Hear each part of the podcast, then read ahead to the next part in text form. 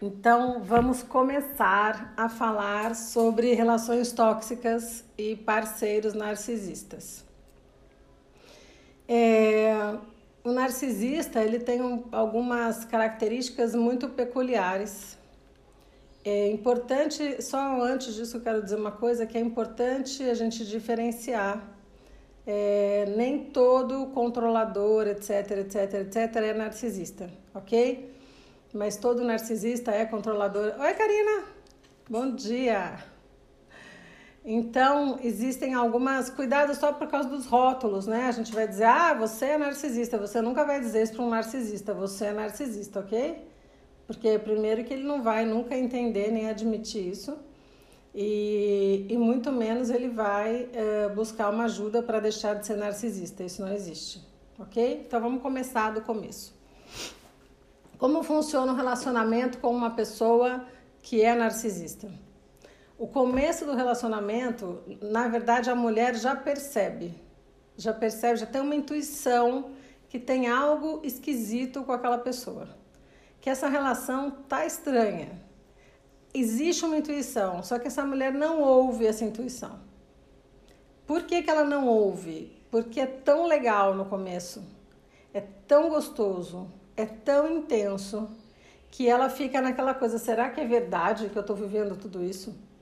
Será que eu mereço viver tudo isso? Porque o narcisista, ele tem uma energia bem pesada, ele tem uma energia densa. É aquela presença que quando chega, todo mundo percebe que ele chegou mas não no bom sentido, não porque ele é carismático, porque ele é pesado, sabe? Você olha para a pessoa e fala: esse cara tem muita história e história pesada né, na vida dele. Porém, essa mulher normalmente ignora esse fato. E por que, que ela ignora esse fato? Porque o narcisista, quando ele chega, ele chega num padrão que a gente chama de love bombing. Então, ele chega oferecendo para a mulher tudo e mais um pouco ele é o mais bacana, ele é o mais cavalheiro, ele é o mais amoroso, ele é o mais atencioso.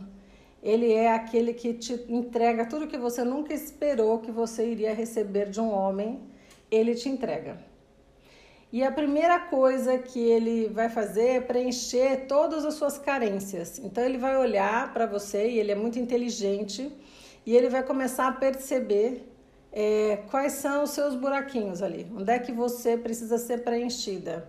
Ah, ela é uma pessoa muito carente, ela é insegura, ela é sonhadora, ela é romântica. Ele faz essa leitura assim instantaneamente. E aí ele já começa a te fornecer tudo o que você carece. E por que você carece de tudo isso? É, existe um perfil de vítima, que daqui a pouco eu vou falar, tá? Então, o narcisista ele tem um faro, né? Um faro de cachorro para perceber qual é a vítima perfeita para ele. Se ele estiver num evento, numa festa, em qualquer situação, no meio de milhões de pessoas, ele percebe quem é a possível vítima dele. E ele vai em cima dessa vítima. É impressionante, assim, ele é muito hábil nisso. E aí ele vai te dar tudo o que você precisa. Então, se você é uma pessoa que precisa de uma proteção, ele vai se oferecer para te proteger. Ele vai começar dizendo assim para você: Não, você não vai sozinha, não. Eu te levo. Não, eu não vou embora, eu vou ficar aqui, eu te espero. Não, mas eu vou demorar o dia inteiro, eu vou demorar. Não, eu vou dar uma volta e volto para te pegar. O que é importante é você se sentir bem. Eu quero que você fique segura. Você está comigo, você está segura. E aí a vítima fica encantada com aquilo, porque normalmente ela veio de relações muito lixo, e aí ela vê um cara que parece um príncipe, que está oferecendo para ela esse cuidado todo, essa atenção toda. Isso é incrível, né? Isso é incrível, quem não quer? E a primeira coisa que o narcisista rouba da vítima é o tempo dela. Então, o seu tempo já não é mais seu. Você vai começar, por exemplo, a, a ficar muito tempo ocupada respondendo as mensagens, respondendo os áudios, é, fazendo, é, estando com essa pessoa, com o narcisista, porque ele vai solicitar muito a sua presença, porque a, e não é uma coisa no começo, não é agressivo, impositivo, é meio quase uma criança pedindo atenção. E aí você, a vítima, né, pensa: poxa vida, né? Ele tá me dando tanto. Ele me faz companhia, ele cuida de mim, ele me dá presente, ele fala que eu sou incrível, que eu agora vou fazer ele feliz finalmente, porque ele nunca foi feliz com nenhuma ex dele. E a única coisa que ele está me pedindo é que eu fique com ele sábado e domingo. Ah, mas eu tinha um curso, mas eu tinha um almoço na família, eu tinha uma coisa que eu queria fazer que já estava marcada. E aí você fala assim: tá, vou desmarcar, porque, poxa, ele é tão legal, ele quer que eu fique com ele, eu também quero ficar com ele. E aí você começa a desmarcar seus compromissos é, sem perceber. Sem perceber no sentido assim, sem perceber o tamanho que isso vai ficar. Porque assim, olha, hoje eu não vou no curso, não vou conseguir, desculpa, né? É, hoje eu não vou na, no almoço de família, gente, desculpa, tá? Não vou poder ir. Queria muito estar tá aí, mas eu não vou poder ir. E você falta dessas coisas com uma certa culpa de faltar, porque você queria estar ali, mas ao mesmo tempo com outra culpa de não ir ficar com ele, porque afinal de contas ele é tão legal. Então já começa, a tua vida já começa a mudar, a tua rotina começa a mudar, porque o teu foco de vida passa a ser o narcisista. Ele vira né, o teu, a tua obsessão. Então, assim, eu preciso é, mostrar para essa pessoa o quão importante ela é para mim. Então ela está me dando tanto que se ela me pede isso, isso é muito pequeno. Imagina. O que, que custa, por exemplo, é, eu parar de usar uma roupa que ele não gosta? Porque ele é ciumento. Ele gosta tanto de mim, tanto de mim. As mulheres confundem muito controle com ciúmes, né? Ele gosta tanto de mim, tanto de mim. O que, que custa eu parar de usar essa roupa? Não custa nada. Eu vou parar de usar essa roupa. Bobagem. Ah, é muito decotada mesmo. Eu não tinha percebido. Essa saia é muito curta mesmo, não tinha percebido. Ah, aquela minha amiga, ele não gosta da minha amiga de infância. Ele fala que ela é vulgar. Nossa, eu nunca tinha reparado. Realmente o jeito dela é estranho mesmo. O jeito dela é meio. Não é legal, né? Talvez eu, no lugar dele, também não gostasse. Também não gostasse dessa minha amiga, né? Eu até entendo que ele não gosta, porque ela tem um jeito meio estranho mesmo. Ela é meio estranha. Eu gosto muito dela, sabe? Mas assim, hoje em dia eu percebo que ele tem uma certa razão no querer que eu ande com ela direto. E aí você começa a cortar a sua amiga. E aí ele fala, por exemplo, que a sua mãe te liga muito. Sua mãe te liga muito, muitas vezes por dia. É um exagero isso. Você não percebe que a sua mãe te controla? Você não percebe que ela está querendo manipular você? Fala menos com a sua mãe. Fala para ela que está ocupada. Fala que depois você liga. E aí você fala, ai, tá tão gostoso aqui, né? A gente tá aqui transando, não sei o que, tá tão legal. Vou atender minha mãe? Pô, minha mãe realmente é inconveniente, né? Pelo amor de Deus, mas liga toda hora. Aí você começa a não atender mais a sua mãe, você começa a cortar a sua mãe, você começa a falar, mãe, você liga muito, para de ligar tanto, mãe, você tá me atrapalhando. E aí, assim, ele vai tomando todo o seu tempo, a sua presença, a sua alma, né? Tirando você do contato com as pessoas para que você fique exclusivamente ligada nele. Porque o narcisista, ele precisa de plateia. Ele precisa sentir que ele é o centro das atenções. Sempre. Qualquer nível de narcisista é assim. Então, ele, você precisa estar tá só olhando para ele e à disposição dele. Porque ele sente no fundo, né? Existe um sentimento no narcisista de que ele foi é, escolhido por Deus. Então ele é um ser perfeito, ele é incrível. E você tem uma sorte gigante de estar com ele. Você é muito sortuda de estar com ele.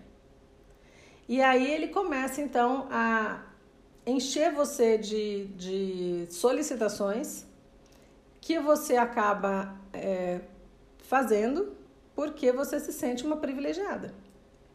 E aí você começa a comentar com as suas amigas: Amiga, nunca fui tão feliz numa relação. Nossa, ele é demais, amiga. Ele fala cada coisa.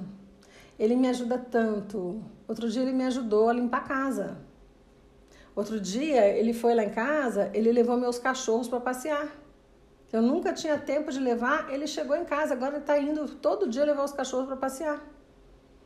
Outro dia eu falei que eu precisava levar minha mãe no médico, ele foi comigo. Você precisa ver que graça. Segurou minha mãe, pegou minha mãe, levou minha mãe. Foi uma graça. E aí ele vai fazendo né, esse envolvimento, vai criando na vítima uma dependência emocional dele gigantesca, que essa vítima se vê enredada, mas ela não percebe no processo que ela está enredada, que ela está completamente dominada e ele domina e domina tudo. Então, a ponto dele saber o que ela faz quando ela acorda, depois dela acordar, nananana. ele sabe cada minuto o que acontece na vida dela. E ela gosta disso. Ela gosta disso, porque ela confunde isso com amor. Ela acha que isso é amor, que isso é ciúmes. E se ele tem ciúmes é porque ele ama ela e que ela é muito importante, porque ele nunca foi feliz na vida, ele conta sempre tragédias do passado dele. O passado dele foi muito difícil. E aí a mulher que adora cuidar, né? Então ela fala: "Nossa, né? Ele está colocando em mim, na nossa relação, toda a expectativa de sucesso, né? Ele está colocando em mim assim a possibilidade de fazer ele feliz. Cara, que privilégio!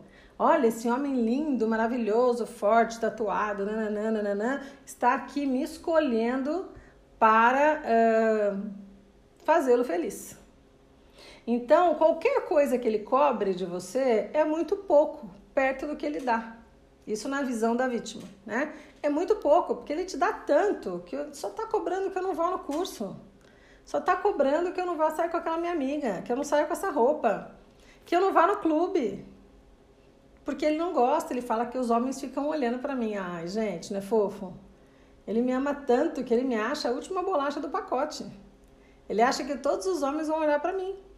Ai, gente, nenhum homem da minha vida foi assim, tão cuidadoso, tão querido, né? É...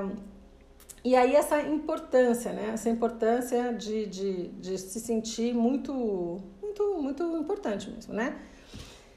E aí ele começa a instalar na vítima é, gatilhos de culpa. Então, assim, o que acontece? Ele começa a ter uma ansiedade louca. Toda vítima de relação narcisista tem uma ansiedade na lua. Porque, assim, se, por exemplo, ela fala assim: olha, esse final de semana que vem eu vou num congresso, tá? É importante para mim, é da minha profissão, vai ser bom se eu for, tá bom? Aí ele começa a falar assim: tudo bem, vai, eu nem quero saber de você mesmo. Aí começam as agressões e as grosserias. E aí, às vezes ele quebra as coisas, às vezes ele xinga, às vezes ele humilha, né? E não é uma humilhaçãozinha, é uma humilhação poderosa. E aí essa vítima chora, ela fica mal, não sei o que, ele fala que não quer mais saber dela. E aí o que acontece com essa vítima? Ela se culpa. Então, é, toda vítima de narcisismo tem uma culpa existencial. E aí ela fala assim: ai, tá vendo? Se eu não tivesse ido que eu falado que eu ia, tava tudo bem. Se eu ele ficou chateado, ele fez isso, ele quebrou tudo, ele gritou, ele me xingou, porque ele ficou nervoso. Porque ele pediu para eu não ir. E eu insisti que eu queria ir. Ele falou para eu não ir na casa dos meus pais esse final de semana. E eu falei que eu queria ir. Então ele ficou nervoso, porque ele gosta tanto de mim que ele me quer do lado dele o tempo todo. E aí a vítima então se torna um garçom, né? Ela tá sempre assim com a bandejinha na mão, esperando o que, que o narcisista quer. O que, que você quer que eu faça por você? O que, que você quer que eu faça por você? O que, que você quer que eu faça por você? E a vida dela vai pro saco. Não tem mais vida pessoal. Existe uma vida que é voltada em torno da relação narcisista. E aí ela fica entre altos e baixos. Então, hora ela tá aqui e ela fala assim: tô super feliz. Nossa, nunca fui tão feliz na minha vida, tô incrível. A gente transou o final de semana inteiro, fomos passear, fomos viajar de moto. Ele me levou para ver um pôr do sol incrível e tal. Na semana seguinte, ela tá um caco. Um caco que até envelhece. Muda até a roupa. Vem, vem pra terapia parecendo estar tá de pijama tá destruída. Por que, aconteceu? Não, porque ele me xingou, porque ele acabou comigo, eu não sei se essa relação é boa, eu não sei se eu tô fazendo bem de estar tá aqui, não sei o quê. E aí você faz a pessoa pensar sobre isso. Ela sai da terapia é, dando indícios de que ela vai tomar uma atitude. Só que o narcisista, como ele é muito inteligente, toda vez que ele percebe que pode haver uma chance da vítima sair da relação, ele volta com aquele love bombing assim total para segurar a vítima de novo. Então, por exemplo, ele chora. O narcisista chorando é uma coisa totalmente teatral. Eles não choram. É teatro puro. E aí ele chora, e ele vai, ele, ele manda flores, ele paga um jantar num restaurante incrível, ele fala desculpa, não foi legal. Se bem que desculpa é uma coisa difícil para um narcisista, tá? Mas às vezes ele até pede quando ele entende que ele pode perder mesmo. E aí a vítima se apega a tudo o que aconteceu de bom, todas as coisas interessantes que aconteceram no começo da relação, e ela desculpa. E aí ela fica feliz de novo. Porque tudo volta ao normal e tudo se estabelece dessa forma. E esse ciclo, o ciclo, o círculo, o círculo, ciclo vicioso, viciante, ele permanece assim enquanto você estiver com o narcisista. Tá? Ele não muda, ele não sai disso. É sempre uma sensação boa, uma sensação péssima. Uma sensação muito boa, uma sensação péssima. E aí chega uma hora que o narcisista já te capturou por completo, você já está completamente dominada dentro do cativeiro, já trancou, você mesma já trancou, jogou a chave fora. E a hora que ele percebe que você está dominado, começa as, começam as humilhações. E aí é uma humilhação atrás da outra. Né? Os xingamentos são os mais perversos, os mais maldosos, os mais cruéis é, possíveis. E aí xinga sua mãe, que ele tratava bem, levou no médico, foi tão fofo com a sua mãe, né?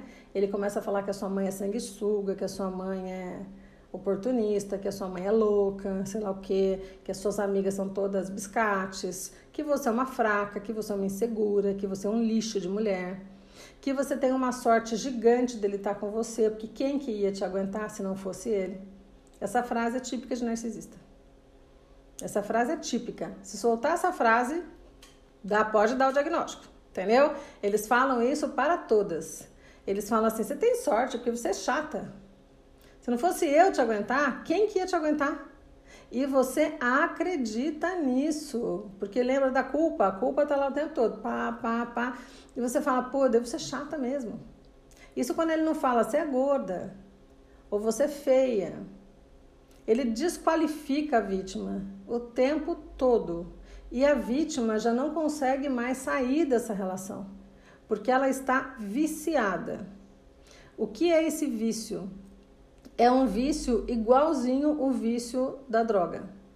A gente compara porque há uma alteração bioquímica mesmo no cérebro, como acontece com a dependência química, e a pessoa fica dependente química do narcisista. Por que, que ela fica dependente? Porque ela se liga a tudo que aconteceu de bom, tudo que foi incrível no começo da relação. Então ele instalou nela esses mecanismos do tipo assim, esse cara me ama, nunca mais eu vou ser amada desse jeito, né? Esse cara gosta de mim, esse cara, então ela, né, aquele pôr do sol que a gente viu, aquela viagem que a gente fez, o sexo que a gente tem, isso tudo vai criando uma dependência bioquímica. E aí, quando chega na fase 2, que chegam as humilhações, o tratamento, as traições, né? A mentira, porque o narcisista mente, mente, mente, mente do começo ao fim do dia. Só que ele mescla as verdades e as mentiras. Então você às vezes vai checar uma mentira, você fala: "Ah, é verdade. Isso aconteceu". Então você fala: "Pô, ele não é mentiroso". Só que depois ele mente, mente, mente, mente, mente, mente, mente, mente, mente, aí ele conta uma verdade. Aí você fala, ah lá, ele não é mentiroso. Então, é, quando começa essa fase 2, que é essa fase do, da humilhação, que é uma fase muito sofrida, muito, muito sofrida, a vítima está em sofrimento intenso. No entanto, ela não consegue sair da relação. Ela não quer, ela quer, hora quer, hora não quer, mas ela não consegue, ela não tem força para sair da relação. Porque no fundo ela acredita que nunca ela vai encontrar alguém mais legal do que essa pessoa, que nunca ela vai viver com outra pessoa aquilo que ela viveu no começo daquela relação que foi incrível, aquele pôr do sol ficou na cabeça dela e nunca mais vai sair. Nunca ela vai ter alguém que goste dela e que trate ela como ele tratou um dia. E ela fica querendo recuperar é, aquilo que aconteceu no começo. Então ela passa às vezes uma vida, anos, tentando recuperar o que ela viveu com o narcisista no começo da relação. Só que isso nunca mais vai acontecer. Mas na hora, né, quando está vivendo isso, a vítima não entende, não acredita nisso. Então é muito natural ela querer fazer terapia, querer levar ele para terapia, e às vezes ele até vai para terapia, ironicamente, né? Faz uma pose de sofredor, chora na terapia. Eles são atores assim incríveis, eles são fantásticos, né? E aí, enfim, é, ele, ele faz de coitado, ele conta da vida difícil que ele teve para o terapeuta, sabe? Ele tenta manipular o terapeuta eles são é, perversos mesmo, eles, eles são totalmente transtornados mesmo, né? E aí vem a terceira fase, depois que essa vítima já está completamente despersonalizada, porque há uma despersonalização, concorda? Você para de andar com seus amigos, você para de usar as roupas que você usava, você para de dançar onde você gostava de dançar, porque ele não gosta de dançar, você para de. Você não tem mais brilho, a pessoa fica opaca, ela fica cinza. Acho que a cor é essa que eu vejo aqui. Ela fica cinza, a energia é cinza, a pessoa é cinza. E mesmo assim ela está completamente viciada naquilo. Aí vem a terceira fase, que é a fase do descarte. Que é quando eles falam assim: você é um lixo, você não serve para nada, sai daqui, sai da minha vida. E aí ele começa a atrair, ele sai e vai transar. Ele trai, bom, o narcisista trai o tempo todo né? Mas nesse momento ele já não quer nem mais disfarçar que ele está traindo. E ele fala: "Você é ruim de cama", porque eles normalmente são compulsivos sexuais. Eles gostam demais de sexo, não é que gosta, porque narciso não gosta de nada, né? Eles precisam, eles se descarregam no sexo. Então a mulher tem que estar sempre à disposição para dar para ele sexo a hora que ele quiser. Né? E aí ela às vezes não quer, óbvio, né? Normal. E aí ele não entende esse não. Não existe esse não. E aí ele diz assim: Claro que eu vou te trair. Você não transa comigo? Você é ruim de cama? Você é frígida? Você tem problema? Vai se tratar. Você é louca? Você acha que eu vou ficar aqui, uma mulher comigo que não quer transar? Olha aqui para mim, minha filha. Olha a sorte que você tem de estar comigo. Eu ainda tô aqui com você porque no fundo, no fundo, eu gosto de você. Gosta nada, ele não gosta de ninguém, o narcisista. Ele não gosta nem dele. E aí vocês devem estar pensando assim, não, mas não deve, né? Eu sou esperta, eu nunca vou entrar numa relação assim. Não, não, não, não é assim que funciona. É uma coisa inconsciente. A hora que você vê, você já está. Né? E perceber isso, às vezes, leva uma vida toda. Às vezes você fica anos e anos nessa relação e você não se dá conta que você está se relacionando com um transtornado, com uma pessoa que é totalmente fora da casa com uma pessoa que, na minha opinião, não tem recuperação. Pode ser que amanhã apareça um método incrível e que a gente fale para vocês, ó, oh, gente, eu falei aquilo, mas hoje em dia eu penso diferente, pode ser, né? É, hoje, hoje eu não, não vejo a menor possibilidade de cura para o narcisista, tá? Eu sei que isso também é duro para quem está numa relação assim, mas eu não acredito de maneira nenhuma. Então, o que acontece quem são as vítimas do narcisista? Isso é muito importante para vocês verem se vocês se identificam com, esse, com esses padrões, né? É muito comum é, filhos de narcisista, pai ou mãe, buscarem relações narcisistas. Por quê? O que acontece? Essa mãe que, desculpa, essa filha de mãe narcisista se acostumou a vida inteira a receber migalha. Porque é uma mãe que nunca está disponível para amar. É uma mãe que não é carinhosa, não é afetuosa, né? Como a gente falou na semana passada. Então, o filho do narcisista, ele está sempre querendo mais. Ele está sempre com fome. E a mãe narcisista joga a migalha para a pomba. E esse filho de narcisista, ele acostuma a comer migalha. E cada migalha que vem da mãe, ele entende como um banquete. Porque olha só, né? Minha mãe me deu uma migalha. Minha mãe falou que eu tô bonito hoje. Nossa! Ganhei o dia, a semana. Toda vez que eu estiver triste, eu vou lembrar que minha mãe falou que eu tô bonito hoje.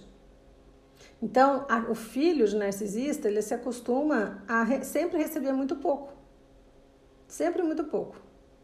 E aí, pensa só o que acontece. Essa, essa criança que recebeu pouco vai ser o adolescente que recebeu pouco, que vai ser carente, que vai ficar buscando mães nas mães das amigas, nas tias, em outras pessoas, né? Às vezes ele tem 10 mães para tentar substituir a dele, que claro que ninguém vai substituir. E aí ele cresce um, um adulto também carente, extremamente carente. Isso é um dos fatores.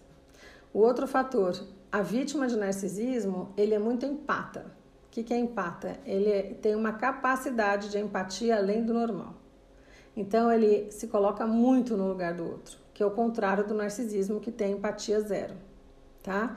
Então o empata ele se coloca muito no lugar do outro, ele sempre entende, então, ele tem uma abertura para as pessoas muito grande, porque se eu sempre entendo uma reação de uma pessoa, sempre vou lá e tento me colocar no lugar dela e tento justificar isso, olha só, né? Eu me torno uma presa fácil. Porque a hora que eu ver o narcisista tendo um ataque de raiva, o que, que eu vou fazer? Eu vou falar assim: ah, ele estava nervoso. Foi porque ele pediu muito para eu ir na festa e eu fui a culpa é minha. Então, o empata sempre vai entender. Aí ele quebrou tudo porque a infância dele foi muito difícil. O pai dele batia muito nele. E aí ele aprendeu que é assim que ele resolve as coisas. Então, não é que ele é mal, ele não é mal. Ele se descontrola. Então, a, a, a empata, ela é uma vítima ótima para o narcisismo. Tá? Excelente. E a terceira coisa é a carente né? Vamos pensar, todos nós temos carências, é normal isso, somos carentes, mas a carente vítima de narcisismo é uma carente, carente, carente, super carente. Que realmente não recebeu muito afeto, muito amor, foi rejeitada, foi abandonada, é, até pode ter sido criada pelos pais, mas os pais nunca estavam disponíveis, trabalhavam muito, não estavam em casa, enfim. Ela cresceu numa carência absurda, e, e também né, com essa sensação de que qualquer migalha é um banquete. Então, essa é a vítima do narcisista, tá? É a carente, a empata e as filhas de mães ou pais narcisistas. Essa é a vítima perfeita. E ele, como eu falei, fareja. Ele tem um faro de animal, assim, para pegar a vítima certa. É incrível, é impressionante, tá? O processo, ele é muito desgastante. É, esse cativeiro, ele, ele às vezes dura uma vida. A pessoa percebe que ela está numa relação assim quando ela já está num sofrimento que você já não reconhece mais a pessoa. Ela emagreceu, ela já não tem vaidade nenhuma, né? Ela está desmotivada com a vida, ela está desiludida, ela já acha que nada vai ajudar ela a sair daquela situação. Mas ao mesmo tempo, mesmo que você ofereça ajuda e fale, tô aqui, né? Ela hora quer, hora não quer. É hora você fala, bom, agora vai e não vai. Agora vai e não vai. Então eu tenho algumas pacientes que, nossa, eu tenho uma em especial que ficou no cativeiro 18 anos. 18 anos com um narcisista perverso. E quando ela me procurou, ela estava num estado que, nossa senhora, ela é filha de mãe narcisista.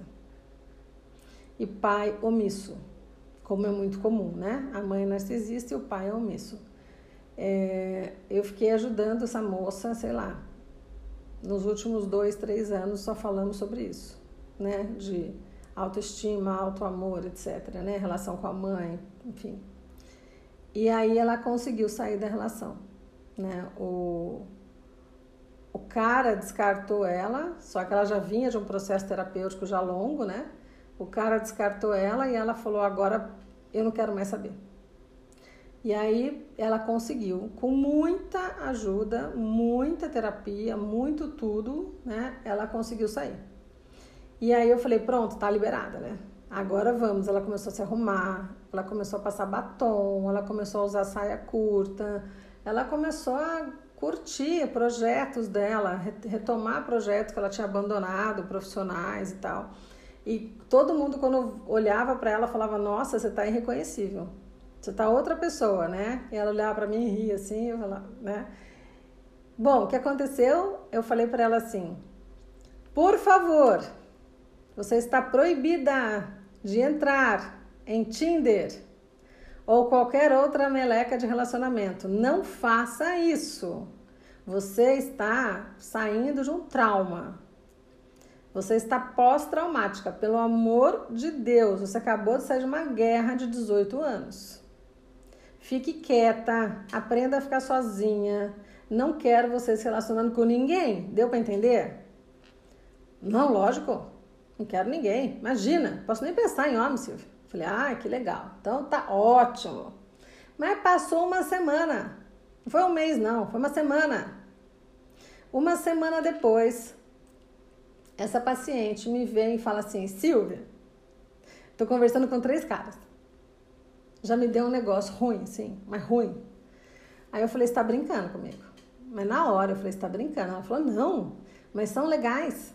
São super legais. Mas tem um que eu gostei mais. Eu falei: certeza que é narcisista. Certeza que é narcisista. Aí eu falei, deixa eu ver a foto. Vocês vão achar muito esquisito, né? Mas é que eu sinto o campo da pessoa, porque eu sou consteladora, então eu olho a foto e já sinto o campo, né? A hora que eu olhei a foto, eu falei, amiga, Ctrl C, Ctrl V. Você tá louca? Não é, não é, Silvia. Você tá enganada dessa vez. Ele é um fofo. Ele só tem tamanho. Mas ele é incrível, ele é incrível. Eu falei, Jesus já está completamente seduzida pelo doido. Ele é incrível, ele tem uma vida tão sofrida. Você não tem noção, a mãe dele acabou de morrer de Covid. Ele pegou Covid e quase morreu. Ele ajuda todas as vezes dele, com dinheiro. Ele, nossa, mas você precisa ver a história que ela contou do cara. Né? Eu falei, não, não é que ele ajuda, ele prende as vezes dele com dinheiro. Ele não ajuda ninguém, ele prende, é um fiozinho que ele vai prendendo. Por que ele faz isso? Porque o narcisista, ele nunca vai te dar paz. Você pensa que se livrou dele, mas você não se livrou. Não se livrou. Porque ele precisa de suprimento. O que é suprimento? O suprimento é a vítima ficar ali a serviço dele, dando atenção para ele, dando importância para ele. Isso é suprimento. Então, quando acaba o suprimento, se a vítima realmente chegar e falar assim, ó, agora acabou. Acabou, não quero mais saber de você, não me liga mais, bloqueia, bloqueia, bloqueia, bloqueia. Bloquear é um processo dificílimo. Dificílimo. Eu falo assim, bloqueia agora. Mas e se ele quiser falar alguma coisa para mim do cachorro? Bloqueia agora. E não vai desbloquear. Porque eu sou assim, eu sou bem amorosa com os meus pacientes. Aí bloqueia o cidadão. Aí assim, ah, ele me escreveu no Instagram. Você não bloqueou o Instagram? Ah, esqueci. Percebe? Então existe uma codependência.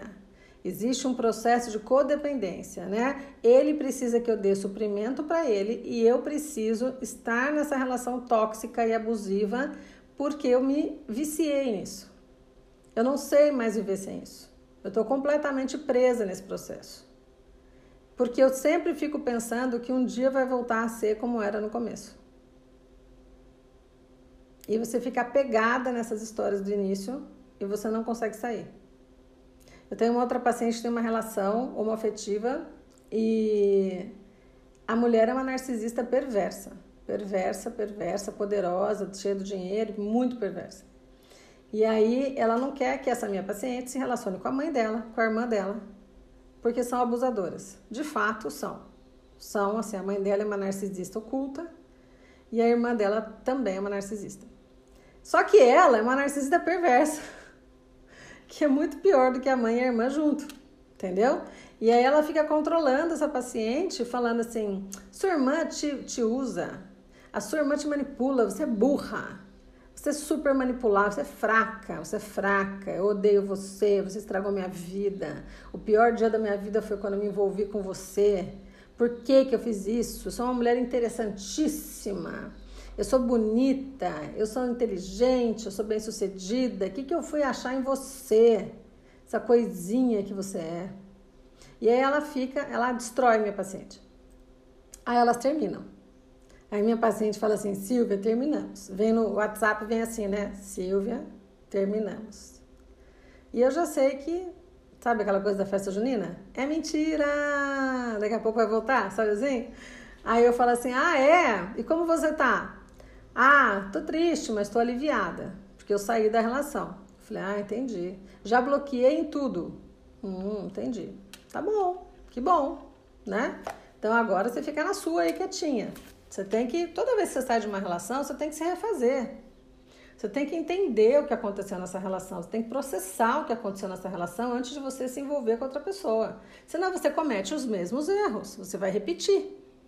Então eu falei para ela assim: tá bom, então agora você fica quietinha, beleza? Beleza, tô quietinha, tô super bem.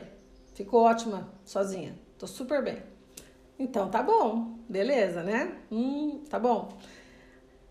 Aí ela faz assim, Silvia, a fulana, ela mora numa cidadezinha, a fulana mora numa cidade maior.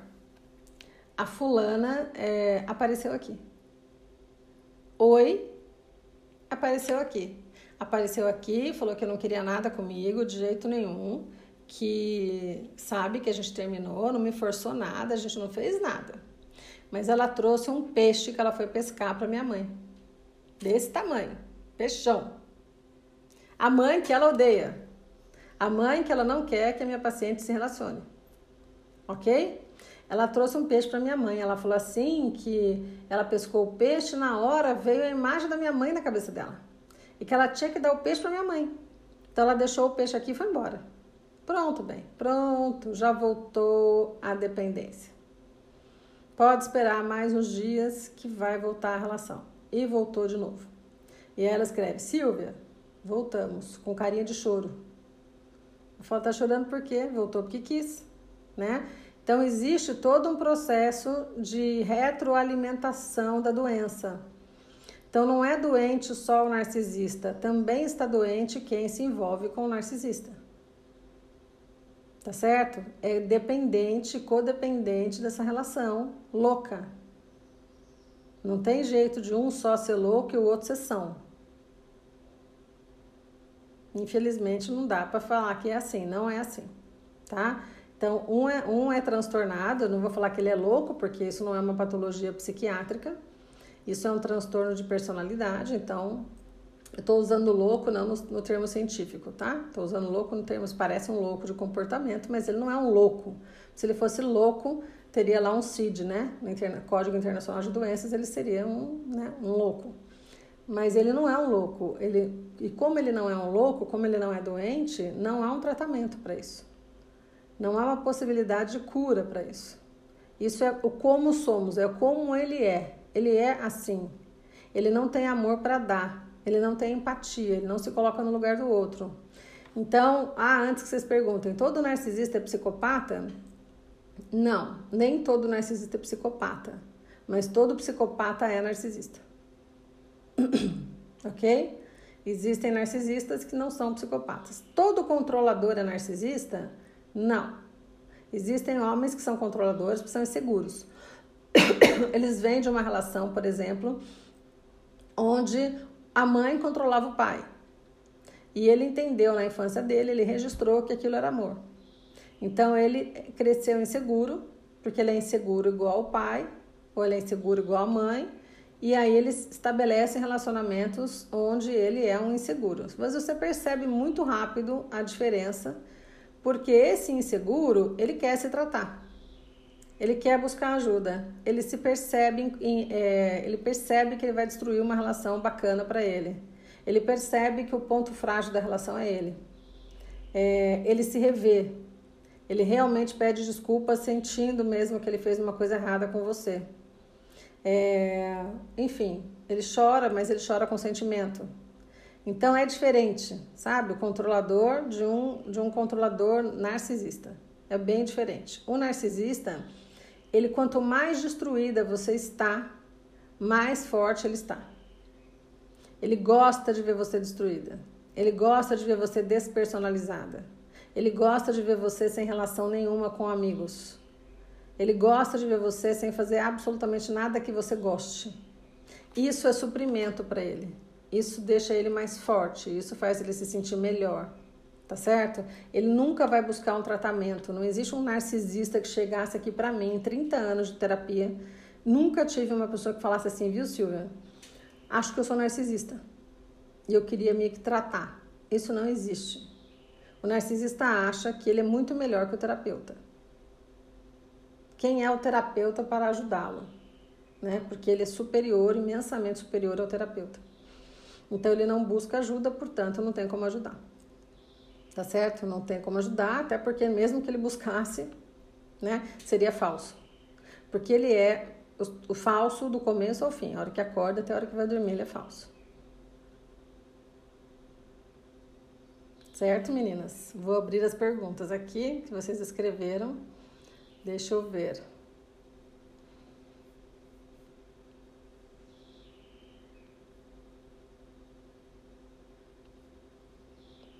Hum, hum, hum.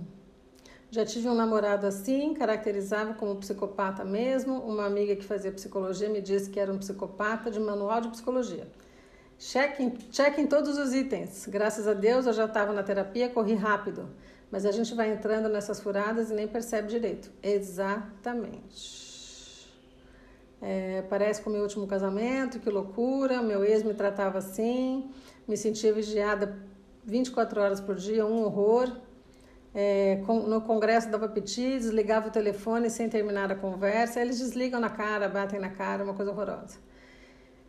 Estou aqui pensando no meu, se meu marido seria é, um narcisista, identifico-me com algumas coisas que você fala, papapá. Eu fiquei pouco tempo nessa relação, mas percebi que o meu interior não estava bem e saí. Saí muito machucada. E ele ainda tentou a reaproximar. Ah, ele vai sempre se reaproximar. Sempre, sempre, sempre, sempre, sempre. É, quando você pensa que você está livre, que você saiu daquele cativeiro, que você ficou lá quatro, cinco anos é, você fala, bom, agora eu tô livre, daqui a pouco ele volta. Você fala, não é possível, não é possível, e ele volta. E ele volta, ele volta não porque ele gosta de você. Ele volta porque ele precisa de suprimento, tá? É... que mais? As amigas são todas putas, é isso mesmo. Então, às vezes são sim. Tem muitos narcisistas bem-sucedidos financeiramente são muito inteligentes, né? Mas também tem os que é, fazem com que você sustente eles. E você sustenta felizona. Felizona, tá? É, e ele abusa mesmo. Ele, ele já sai e fala: paga isso pra mim, compra pra mim. Ai, obrigada, obrigada que você faz isso por mim, porque a minha vida não foi fácil para mim, as coisas não deram certo para mim. E você, como é uma pessoa empática, né, você ajuda felizona. O meu ex voltou que falando que ia para terapia. Isso é muito comum. Isso é muito comum. Eles falam assim: olha, para ficar com você até terapia eu vou fazer. É... Eles sabem que estão fazendo mal. Eles não têm a noção de mal ou bem. Eles têm a noção de que eles são o máximo e eles precisam fazer tudo para que o ego dele, para que a vaidade dele, para que a necessidade dele seja preenchida. É, ele não tem. Porque quando a gente fala em mal ou bem, a gente fala de sentimento. Então, assim, poxa, eu me sinto, eu percebo que eu fiz mal para você. Como que eu percebo que eu fiz mal para você? Porque eu me coloco no seu lugar. O narcisista não se coloca no seu lugar, porque ele não tem capacidade de empatia. Então ele não percebe se ele fez mal. Ele percebe quando ele faz bem, no sentido de que você fica feliz, grata, né? E paga um preço bem caro por qualquer coisa que ele faça. É... O terapeuta falou comigo se eu estava esperando ele esfregar uma amante na minha cara. É porque é muito comum isso, né? Eles traem e o tempo todo e a vítima não percebe. Não percebe. Não quer ver, na verdade, né? Sabe, mas não quer ver. Vivi isso e não sabia.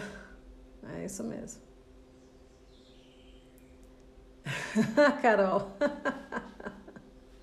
Era eu com o sapato marrom. É isso mesmo, o sapato marrom era narcisista, provavelmente, né? Acredito que o meu ex é narcisista. Pode ser. Se é ex, bem, já dá graças a Deus, tá? É, coitada da minha filha, bom saber isso. Ela é uma mulher que ama demais. Como é uma mãe de um narcisista. Ah, então. É... Olha só. Qual a porcentagem de narcisistas? Dizem que são 4%, Mia. Mas eu acho que são muito mais. Porque, como não é uma doença, você não tem como ter uma estatística disso, né? E como eles são bem-sucedidos, inteligentes, articulados. É, né? Na política, a gente tem um monte de narcisista. Um monte. Agora eu fiquei pensando, pois meus pais são amorosos e carinhosos e ainda assim eu vivo uma relação, embora muito rápida, de poucos meses, três meses, mas passei por essa experiência.